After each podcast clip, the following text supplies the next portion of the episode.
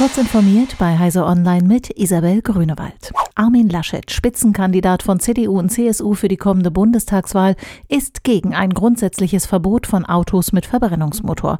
Ein solches Verbot mag anstrebbar sein, wenn die technische Entwicklung von Elektro- und Brennstoffzellen es zulasse. Die Entwicklung synthetischer Kraftstoffe findet Laschet laut Interview mit dem Handelsblatt ebenso spannend. Allgemein zum Thema Energie- und Klimakrise sagte Laschet, jederzeit verfügbarer und bezahlbarer Strom sei nur möglich, wenn alle Möglichkeiten der erneuerbaren Energien und der Speichertechnik genutzt und die Stromtrassen ausgebaut würden. Der Missbrauchsbeauftragte der Bundesregierung Johannes Wilhelm Röhrig freut sich über den jüngsten Ermittlungserfolg des BKA gegen Kinderpornografie. Das Entdeckungsrisiko der Pädokriminellen sei aber noch nicht groß genug, sagte er in einem Interview mit dem Inforadio des RBB. Das BKA hatte kürzlich einen Kinderpornoring namens Boys Town im Darknet zerschlagen, der 400.000 Mitglieder hatte. Es müsse unbedingt im Verhältnis Datenschutz und Kinderschutz in Deutschland nachgesteuert werden, sagte Röhrig. Oft stehe der Datenschutz dem Kinderschutz im Internet Internet noch im Wege.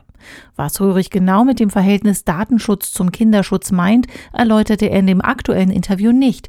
Bei früherer Gelegenheit hatte er eine EU-rechtskonforme Vorratsdatenspeicherung gefordert, um die Spur zu den Tätern nicht zu verlieren. Sony hat eine unbekannte Summe in den Chat-Service Discord investiert. Beide Unternehmen kündigten eine Partnerschaft an, in deren Rahmen Discord mit Sonys PlayStation Network verbunden werden soll.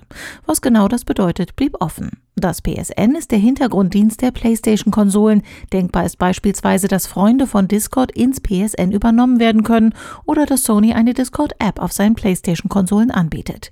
Die Partnerschaft ist bemerkenswert, weil bis vor kurzem noch Sonys größter Konsolenkonkurrent Microsoft um den Gaming-Chat-Dienst geworben hatte. Das kam überraschend. Wir haben die Entscheidung getroffen, unsere Ehe zu beenden, twitterten Melinda und Bill Gates am Montag zeitgleich. Als Grund nannten beide, dass sie nicht glauben, gemeinsam weiter wachsen zu können. Die Trennung werde privat vollzogen, ihre Gates Foundation, die weltweit größte gemeinnützige Stiftung, wollen sie gemeinsam weiterführen. Diese und weitere aktuelle Nachrichten finden Sie ausführlich auf heise.de. Werbung. Kennst du die BDBOS?